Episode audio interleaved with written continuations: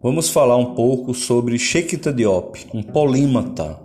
Polímata significa uma pessoa versada em várias ciências.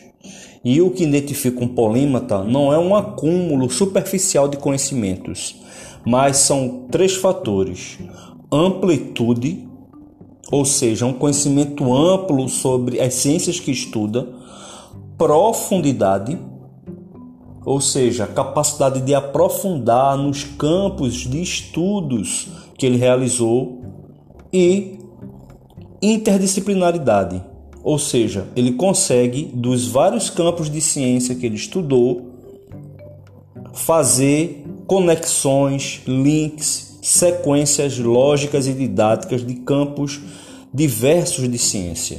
Isso é o que configura um polímata, não é? O Leonardo da Vinci era um polímata, só que o Sheikh Anta Diop é um polímata contemporâneo, pois ele faleceu em 86. Eu vou ler agora um pequeno fragmento de uma revista chamada Guelé 10. E essa matéria é escrita por Hebreu Negro. Estará também presente esse link neste material disponibilizado que diz assim: Sheikh Anta Diop, nascido em 1923 e morto em 1986, foi um polímata senegalês formado em física, filosofia, química, linguística, economia, sociologia, história, egiptologia, antropologia, versado em diversas disciplinas como racionalismo, a dialética, técnicas científicas modernas, arqueologia pré-histórica, enfim, um homem que estudou as origens da raça humana e a cultura africana pré-colonial. Ainda hoje ele é considerado como um dos maiores historiadores africanos do século XX. E foram estes conhecimentos que Diop utilizou para dar base à tese que iria defender mais tarde, que fala do Egito Antigo como uma civilização composta por pessoas negras Nascido no Senegal, Diop era proveniente de uma família aristocrática muçulmana Wolof, sendo educado em uma escola islâmica tradicional. Tais dados seriam úteis ao desenvolvimento de sua tese, e o jovem rapaz obteve o grau de bacharel no Senegal, mudando-se para Paris com o intuito de realizar pós-graduação. O texto completo será dado né, nesse material é, e aqui eu vou tecer alguns comentários breves sobre o Sheikh Anta Diop. O Sheikh Anta Diop, quando chegou na França, ele foi defender a sua, a sua tese, que era uma tese revolucionária, né? falando sobre a ancestralidade africana, inclusive da filosofia. Ela foi negada várias vezes, mais de cinco vezes. A tese dele foi negada em Sorbonne e a Unesco convidando para falar sobre a história geral dos povos africanos e ser o, o organizador metodológico, né? que inclusive esses volumes foram publicados no Brasil, que é a história geral da África, não é? São, são oito volumes, né, de livros de livros é, é, é, livros de muita literatura, livros grandes assim. Então ele foi organizador desse material. Aí a, a Sorbonne, ela aceitou a sua tese, não é? Que é a tese sobre unidade negra e cultura. Então, o Sheikh Anta Diop teve um trabalho revolucionário. Por quê? Porque na época dele existia a tese de que os negros eram intelectualmente inferiores aos brancos não é?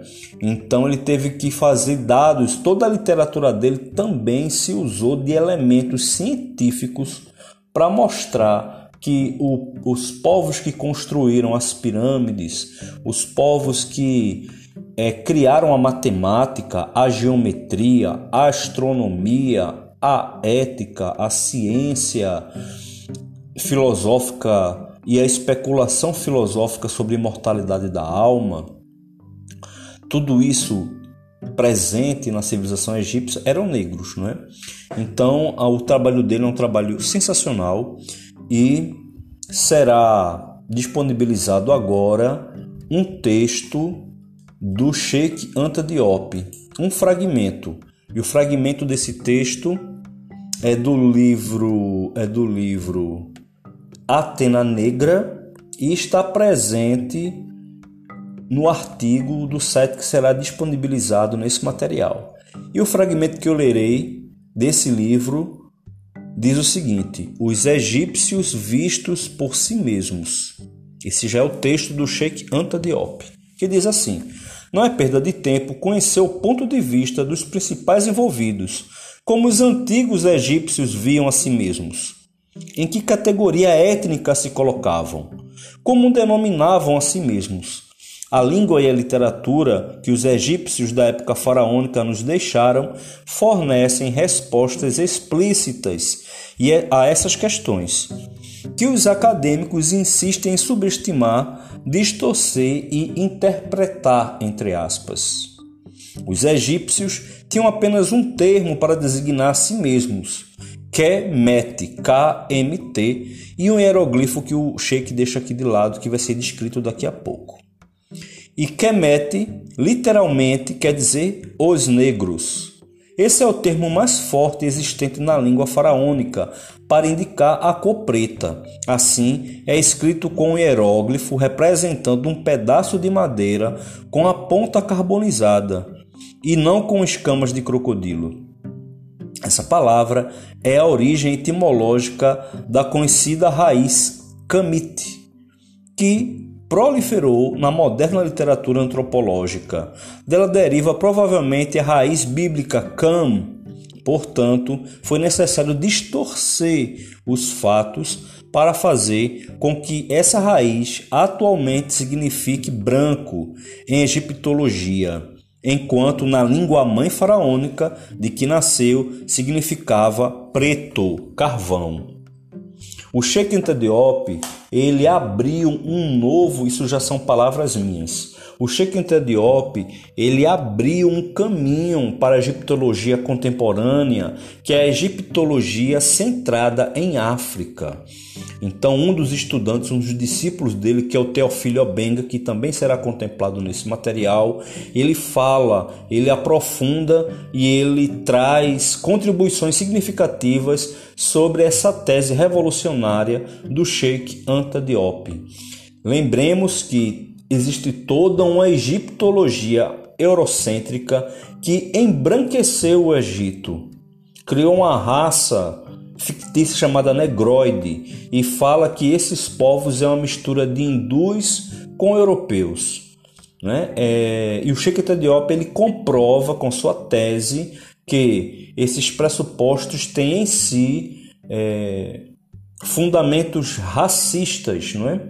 fundamentos de um epistemicídio, porque o europeu não conseguia admitir que existia uma civilização muito mais avançada em cultura, em tecnologia, em organização social antes do apogeu e do iluminismo europeu. Então esse é um fragmento do texto do Sheikh Anta Diop e espero que vocês possam acessar o site, pois esse site, que é o site do professor Juan Flor, doutor em filosofia pela UNB, um site muito importante. Espero que possam entrar, compartilhar, disseminar esses conhecimentos.